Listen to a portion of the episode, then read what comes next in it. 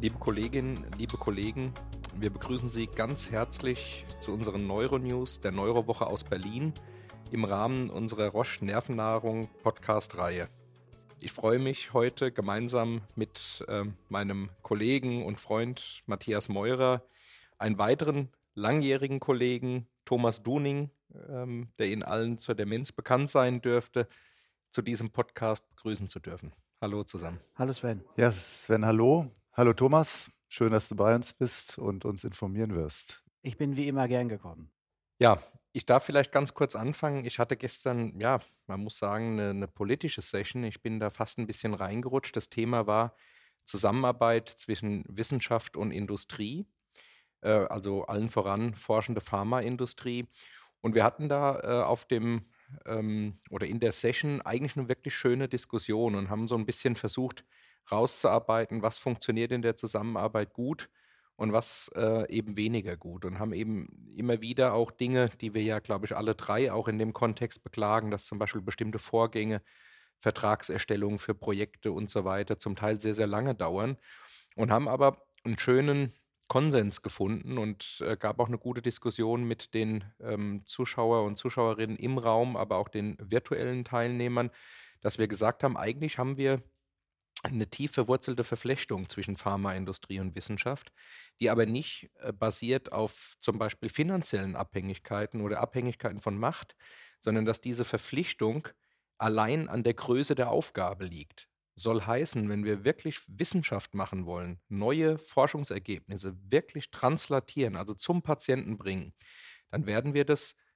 also beide Partner, nicht allein können, sondern nur in der Zusammenarbeit. Also beispielsweise die, in der Akademie gibt es einen neuen Mechanismus, ein neues Zielmolekül, was wir ja tatsächlich bis zu einem gewissen Grad entwickeln können, aber dann ja niemals durch die, äh, durch die äh, finalen Prüfungen, also Phase 1 bis 4 bringen können. Und dieser Austausch, der war extrem wertvoll. Da waren auch Vertreterinnen ähm, der DFG dabei, äh, die ähm, zukünft, der zukünftige Präsident der DGN und so weiter. Also es war mhm. top besetzt und ich glaube ein guter Ausgang. Kontroverse Diskussion in dem Fall oder? Nee, eigentlich sozusagen, man hat gespürt, es gibt ein gemeinsames Interesse daran, Dinge voranzubringen und eher eine Diskussion, wie wohl der geschickteste Weg ist, das besser hinzukriegen ja. in der Zukunft. Weil es also, gab ja auch schon Jahre, wo es durchaus ja auch Spannungen bei diesem Thema gab, aber das war nicht der Fall dieses Jahr. Also ich bin äh, mit maximaler Anspannung ins Rennen gegangen, weil ich genau das erwartet habe und habe dann tatsächlich festgestellt, das war ein super konstruktiver Austausch. Vielleicht können wir ähm, dann noch zu weiteren Inhalten kommen. Wir haben ja Thomas Duning hier und da bietet es sich irgendwie an, nach deinem persönlichen Update zu den degenerativen Erkrankungen bzw. zur Demenz zu fragen. Bei der Alzheimer-Erkrankung ist es ja so, dass wir uns äh, mittlerweile ja sicher sind, dass wir Biomarker haben, die exzellent sind, auch viel besser als bei der MS. Sorry, Sven. Ja. Ist so. Vor allen Dingen das Amylitas-Tau-Protein, genau, die die Krankheit vorhersagen, Dekaden vorher, wenn man die handelsübliche Lebenserwartung erfüllen wird. Und äh, wir haben äh, Medikamentenoptionen. Das ist tatsächlich so, dass äh, auch in diesem Jahr noch ähm, Studienergebnisse äh, veröffentlicht werden, äh, die uns zeigen, ob die Antikörpertherapie gegen das Amyloid äh, einen Sinn hat. Aktuell nach den nach den Daten, äh, die man schon erfahren konnte, sieht es ja so aus. Ich bin mir relativ sicher, dass es in den nächsten Jahren eine krankheitsmodifizierende Therapie gegen diese Volksseuche geben wird. Ja, aber ich sage mal, das, was wir jetzt zuletzt ähm, im Kontext Therapien gehört haben, hat ja schon irgendwie klar gemacht, dass wir die Patienten und Patientinnen extrem früh detektieren sollten. Sind wir da auf einem Weg hin? Da gebe ich dir recht, genau. Alle therapeutischen Möglichkeiten, die entwickelt werden, äh, werden nicht bei mittelgradig erkrankten Demenzerkrankten ausprobiert, sondern das sind extrem frühe Krankheitsstadien. Ich glaube, das ist auch sinnvoll. Neurodegenerative Erkrankungen spät zu behandeln, ist nicht sinnvoll, mhm. sondern die früh zu behandeln. Und diese neuen Therapieoptionen eignen sich dafür. Da muss man die Patienten aber finden in den frühen Stadien und das ist nicht einfach. Thomas, trotzdem nochmal nachgehakt. Wenn, wenn ihr natürlich so früh einsteigt mit Biomarkern, ist natürlich immer die Frage, wie sensitiv ist das Ganze? Weil das wirft ja auch ethische Probleme auf, wenn du jetzt anfängst, Reihenuntersuchungen zu machen und dann Befunde vielleicht findest, die unter Umständen der oder das Individuum nicht wissen will. Das ist richtig. Ja. Richtig, gebe ich dir recht. Das ist wie bei genetischen Untersuchungen. Mhm. Genau. Ich, deswegen würde ich sagen, wie bei genetischen Untersuchungen auch, es muss Anhalter auf die Krankheit geben. Die können aber auch milde da sein. Und dann finde ich es legitim, einmal zu überprüfen, ob die Amyloidpathologie hier eine Rolle spielen könnte. Aber da ist dann natürlich auch wieder die Frage, wenn schon milde Symptome da sind, dann sagt man ja häufig, sind so viele Neurone kaputt, dass es dann auch vielleicht wieder in eurem Maß zu spät ist. Ne? Ja, aber die, die milden Symptome sind ja Symptome, die ohne Krank alltagsrelevant sind. Und wovor haben die Leute Angst, wenn die Demenz hören, dass die alltagsrelevant wären, die Defizite, dass man ohne Hilfe Dritter nicht mehr allein entscheiden kann. Ich glaube, leichte kognitive Defizite sind gar nicht so störend, wenn die meinen Alltag nicht beeinflussen. Und wenn man da die Krankheit eingefroren bekommt mit einem kausalen Therapieansatz, ist das extrem hilfreich.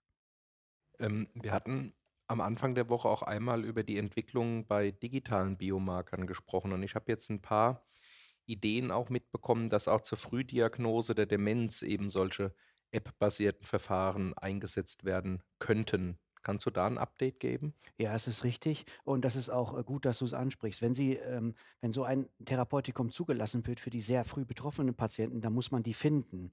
Und mit den aktuellen Strukturen äh, ist das gar nicht möglich. Die Patienten mit subjektiven kognitiven Einschränkungen, gehen alle zum Hausarzt, der versucht zu filtern, überweist an die niedergelassenen Neurologen. Auch die ähm, kriegen die aufwendige Diagnostik, ob Amyloidpathologie ähm, vorliegt, äh, nicht äh, immer selbstständig hin, brauchen eine neuropsychologische Expertise und da sind eigentlich die Zentren gefragt. Und wenn jetzt alle Patienten mit subjektiven kognitiven Einschränkungen über den Hausarzt, äh, dann über den niedergelassenen neurologischen Kollegen in die Zentren gehen, dann überflutet das äh, die Zentren, auch die niedergelassenen Kollegen. Man braucht einen Filter, sonst kriegt man die Patienten, die sich für die Therapie eignen, nicht raus. Und ich war früher sehr skeptisch, das hatte ich ja schon betont.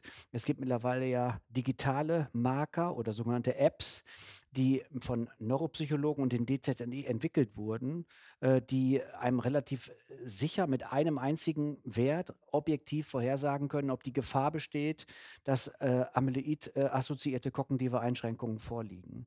Die sind häufig sogar besser als die Kurztests, die der Hausarzt machen kann und die viel Zeit kosten. Das läuft dann so, dass die, dass die Leute äh, diese App mit nach Hause nehmen und tatsächlich ähm, über drei Monate immer wieder Aufgaben erfüllen müssen. Sehr sinnvolle neuropsychologische Aufgaben und hinterher einen festen Punktwert zugewiesen bekommen. Und der Punktwert äh, zeigt an die Wahrscheinlichkeit, dass äh, Amyloidpathologie für die ähm, kognitiven Störungen, die gefunden wurden, verantwortlich sind. Finde ich, es ist ein solider Marker und der ersetzt keinen Arzt, aber der ist hilfreich.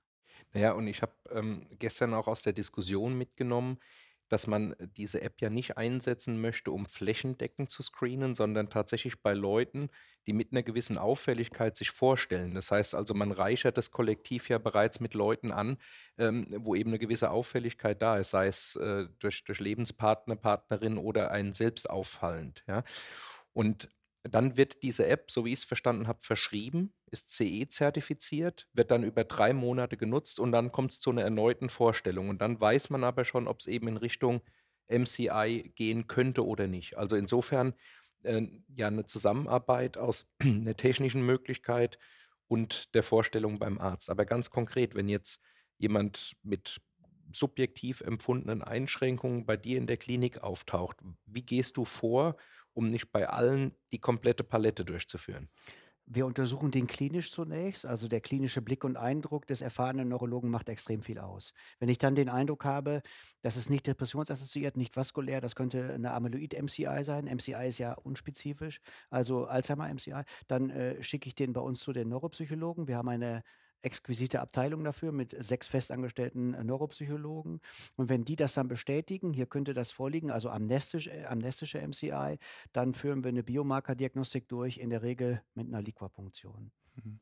Aber jetzt nochmal, das Ganze soll ja zu was führen, auch Therapie. Wäre vielleicht auch für unsere Hörer nochmal ganz gut, wenn du vielleicht mal sagen könntest, um was geht es jetzt eigentlich? Ich meine, wir haben das Adakalumab war ja letztlich die, die letzte gescheiterte Substanz, ja, wenn man es alles zusammen, wo, worauf arbeiten wir jetzt zu? Also was, was kommt konkret?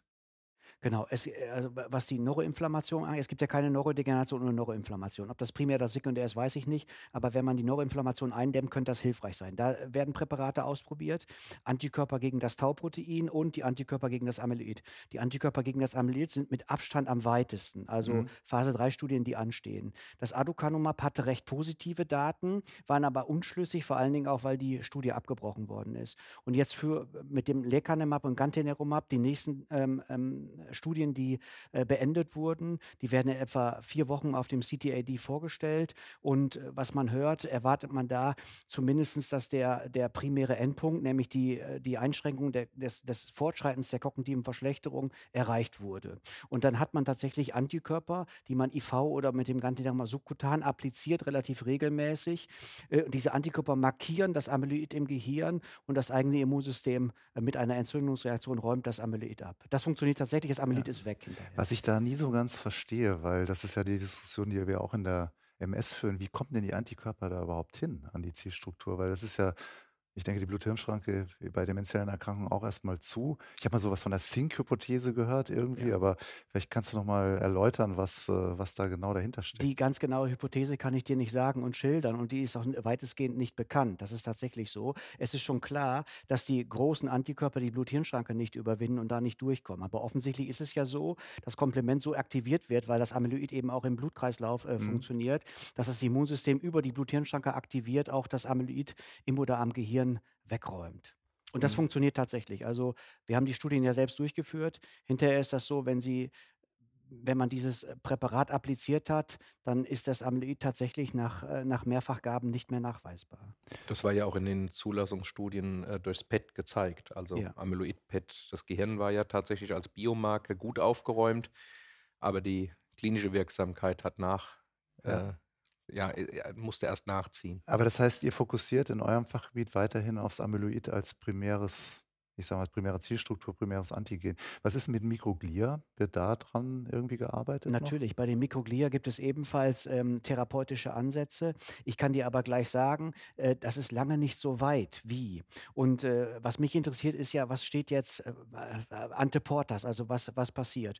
Und wenn ich mir nochmal die Amyloid-Antikörper angucke, das war nicht immer positiv, vor allen Dingen, äh, weil häufig Entzündungsreaktionen im Gehirn ähm, verursacht wurden, die eher schädlich waren. Aber mit den neuen Therapeutischen therapeutischen ähm, Methoden ähm, ist das die, die Entzündungsreaktion zwar da, aber nicht, ähm, nicht ähm, so negativ ähm, mit klinischen Symptomen behaftet, dass ich mir, dass ich davon ausgehe, wenn die Amyloidpathologie weg ist, dann könnte das einen klinischen Effekt haben. Ob das Amyloid primär oder sekundär da ist, äh, sagt das nicht aus. Das ist mir auch egal. Aber es könnte zumindest einen Effekt haben. Es gibt gute Studien, die zeigen, wenn Amyloid und Tauprotein da sind und man hat kognitive Einschränkungen, die für Alzheimer sprechen, in Verbindung mit, den, äh, mit der Amyloidpathologie ist die Prognose deutlich schlechter. Hm, aber das heißt, insgesamt guckt ihr doch ganz positiv noch in die Zukunft, ne, trotz vieler Rückschläge. Na ja, gut, aktuell gibt es 47 Phase 3 äh, Studien zur Alzheimer-Erkrankung und das finde ich schon enorm. Mhm. Äh, und ich gehe davon aus, dass es eine krankheitsmodifizierende Therapie geben wird. Ähm, was die was das schwer macht, auch den Studien schwer macht, muss ich klar nochmal sagen, ist, man, man, probiert ein Präparat aus bei extrem leicht betroffenen Patienten für 18 Monate und dann mhm. erwartet man einen Riesenschritt nach vorne. Ich glaube, das ist aber nicht zu erwarten, wenn man gegen Placebo kontrolliert, weil selbst der natürliche Verlauf der Krankheit nur langsam fortschreitend ist. Man wird einen kleinen klinischen Effekt sehen. Aber wenn der signifikant positiv ist, finde ich, ist das ein Hinweis darauf, dass es ein, ein Therapieansatz ist. Ja, vielen Dank. Äh, das war ganz spannend, die Diskussion nochmal zu führen. Ich würde trotzdem gerne noch auf ein, zwei andere Punkte eingehen. Es gab nämlich auch äh, eine längere Session zu funktionellen Gang- bzw. funktionellen Bewegungsstörungen. Ich habe auch gesehen, dass du dort warst, Matthias. Was, ja, was ich, ich, bin da so, ich bin da so reingestolpert. Ich muss sagen, es war wirklich extrem gut. Also ich war absolut begeistert davon. Also funktionelle Bewegungsstörung ist ja wirklich was, was jeder von uns eigentlich in der Praxis ja auch häufiger sieht. Und äh, das mal so strukturiert aufgearbeitet zu bekommen, das war von Anne Weißbach aus Lübeck, fand ich wirklich gut. Also sie hat gesagt, trotz der äh, ja, unterschiedlichsten Bilder, die man da sieht, ähm, und sie hat sehr schöne Videos gezeigt, findet man immer wieder dieselben Sachen. Also sie hat gesagt, letztlich die Inkongruenz mit bestimmten anatomischen oder neuropathologischen Gegebenheiten, dann die Inkonsistenz selber, Also dass letztlich äh, das von der Untersuchungssituation zu draußen auf dem Gang natürlich wechseln kann. Dann die Variabilität, dass eben auch die Symptome doch ziemlich variabel sind, die man sieht, auch beim selben Patienten. Und dann eben das Verschwinden unter Ablenkbarkeit. Und äh, dass man das eigentlich bei allen mehr oder weniger so findet. Und äh, dadurch haben die natürlich eine ganze Menge Gemeinsamkeit. Das war so die, die These. Und also jetzt neurophysiologisch, hat sie gesagt, sind da bestimmte Kernbefunde da. Und das war wirklich gut ausgearbeitet. Sagt sie, zum einen haben die alle eine gesteigerte fehlgerichte Aufmerksamkeit. Also das heißt, die konzentrieren sich zu sehr auf die Bewegung an sich, können gar nicht unterbewusst abschalten. Und zum anderen ist es so, Sie nennt es motorische Metakognition. Konnte ich auch nichts zu anfangen. Sie hat so ganz schön beschrieben, dass die Patienten eben einen Strich zeichnen sollen, also von einem Punkt irgendwie eine Linie durchkreuzen sollen. Und dann sollen sie nachher, kriegen sie mehrere Linien gezeigt und sollen sagen, welche Linie sie jetzt gezeichnet haben und werden dann noch befragt, wie sicher sie sind damit. Und damit kann man halt irgendwie auslesen, viele sagen die falsche Linie und sind dabei noch unsicher. Also mhm. eine extreme ja, Nachdenken über die eigene Motorik.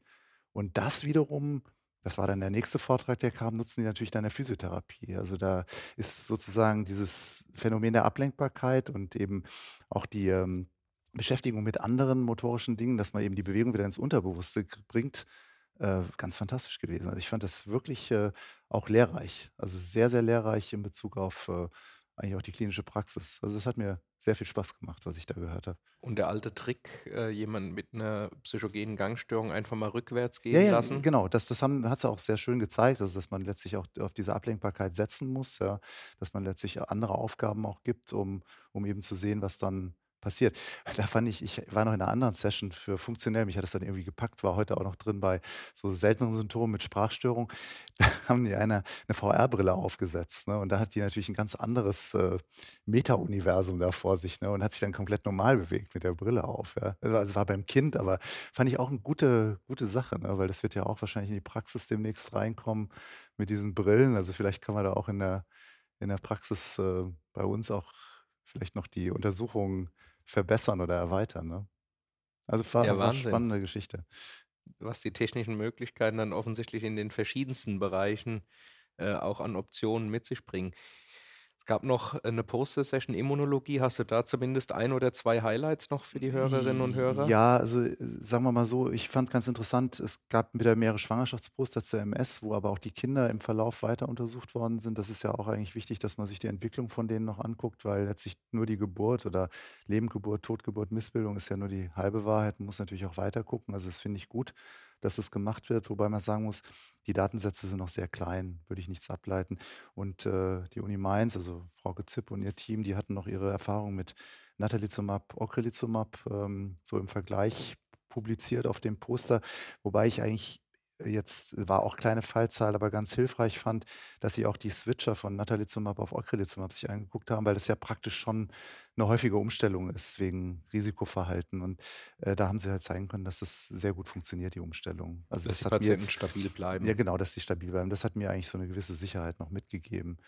Ja, und das letzte war noch ein Poster, das hat mich jetzt auch fasziniert über Granulomatose mit Polyangitis, Morris Wegner, ein Case Report, wo man einfach äh, nur die primäre ZNS-Manifestation hatte und dann schön aufgearbeitet war, auf was man achten muss, um so einen Wegner zu erkennen, also B-Symptomatik, eventuell doch einen langanhaltenden Schnupfen mit borkigen Auflegen und eben Nierenschäden. Also ich meine, für uns in der Praxis, wenn wir sowas haben, vielleicht doch auch hin wieder mal auf die Niere gucken, ne, um solche Erkrankungen dann auch zu knacken. Das war ganz schön. Ja, ich diskutiere häufiger zu Hause über den Wegener, weil meine Frau ja HNO-Ärztin ist und äh, die detektieren ja oft als Erste und wir kommen danach. Das darf eigentlich nicht sein. Das oder? darf nicht sein, das sage ich natürlich auch, aber ähm, ist äh, familiär natürlich extrem schwer zu vermitteln. Ja, ja. gut. Das war so. Ey, wir müssen uns, glaube ich, bei Thomas bedanken, dass er sich ja. die Zeit genommen hat, hier Rede und Antwort zu stehen und uns die Neuigkeiten zur Demenz mitzuteilen. Thomas, vielen Dank, dass du da warst. Da nicht für, ich komme gerne. Thomas, auch dafür, dass wir in der Zeit geblieben sind. Ja, das ist natürlich. ungewöhnlich für dich. Was mir extrem schwer gefallen ist, aber ich äh, beglückwünsche mich selbst dafür. Alles klar. Das war eine weitere Episode unseres täglichen Neuronews Updates aus Berlin. Wir hoffen, es hat Ihnen euch gefallen. Sie finden die Neuronews sowie alle weiteren Nervennahrung-Episoden auf allen gängigen Podcast-Plattformen wie Apple, Spotify, Google und Co. oder einfach nach Nervennahrung Podcast googeln. Wir melden uns dann morgen wieder mit unserem vierten und letzten Neuronews Update. Wir freuen uns auf Sie. Bis morgen und tschüss.